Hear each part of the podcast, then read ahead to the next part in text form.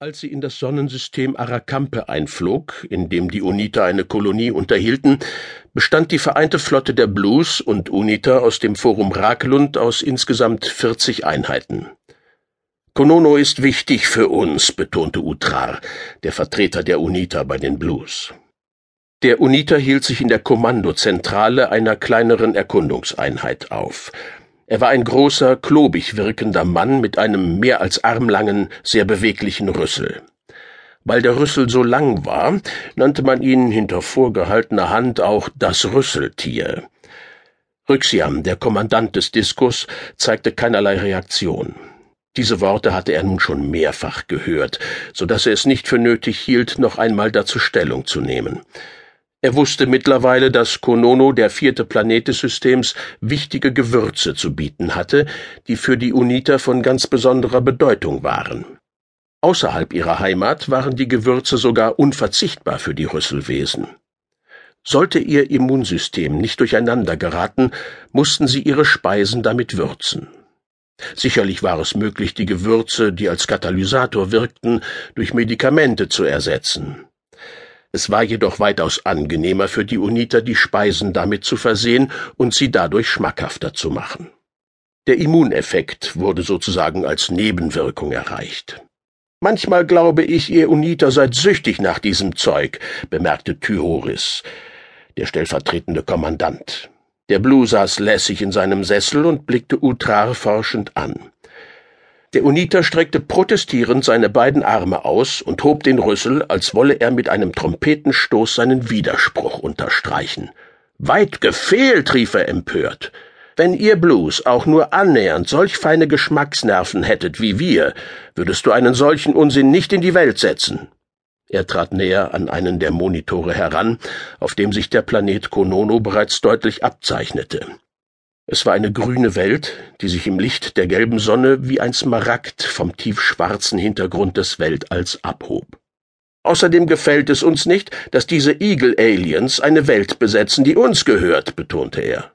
So etwas ist allemal ein Grund für eine militärische Aktion, oder etwa nicht? Wir sind absolut deiner Meinung, stimmte Ryxiam zu. Der Blue tat so ruhig und gelassen, als fliege er lediglich ein paar Touristen in ein Urlaubsgebiet, wobei keine Aufregungen oder Störungen zu erwarten waren. Dass es um eine gefährliche Mission ging, war ihm nicht anzumerken. Er war ein Mann, der sich in mehreren Gefechten bewährt hatte, die ausnahmslos auf der Eastside der Galaxis stattgefunden hatten und bei denen es um Auseinandersetzungen der Blues untereinander gegangen war. Der Uniter musste jetzt daran denken. Er hätte gern gewusst, was damals der Grund für die Konflikte gewesen war, doch er wagte nicht danach zu fragen, um sich das Wohlwollen des Kommandanten nicht zu verscherzen. Ryxiam galt als schwierig und empfindlich. Wir würden auch zuschlagen, wenn eine unserer Welten besetzt werden würde, versetzte Thyoris. Er ballte seine Hände und wandte sich dem Uniter zu, sah ihn mit den beiden vorderen Augen seines tellerförmigen Kopfes an. Die Fremden sollen uns kennenlernen. Utrar setzte sich in einen freien Sessel. Wiederum blickte er auf die Monitore. Sie waren noch weit von Konono entfernt und bis zum Beginn der erwarteten Auseinandersetzungen blieb wohl noch etwas Zeit. Es gibt Gerüchte, dass es gar nicht um Fremde geht, sagte er vorsichtig. Der Uniter drückte sich absichtlich vage aus, um erst einmal auszuloten, welcher Ansicht die Blues waren. Damit sprach er ein Thema an, das bisher vorsorglich ausgespart war. Davon habe ich auch schon gehört, entgegnete Ryxiam. Es soll Leute geben, die behaupten, dass die Aktivatorträger hinter diesen Aktionen stecken.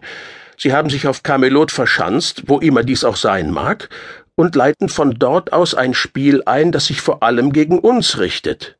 Gegen die Blues und gegen die Uniter. Utrar atmete hörbar durch. Ryxiams Worte ließen an Deutlichkeit nichts zu wünschen übrig. Allerdings blieb er in einer Hinsicht nicht ganz bei seiner Überzeugung. Sicherlich war er der Ansicht, dass sich die Aktivitäten der Unsterblichen in erster Linie gegen die Blues richteten und die Uniter lediglich am Rande tangierten. Utrar erschrak über seinen eigenen Mut. Das sind nur Gerüchte, rief er. Dabei gestikulierte er, als könne er allein mit ein paar Handbewegungen einen solchen Verdacht aus der Welt schaffen. Er bereute, dass er das Thema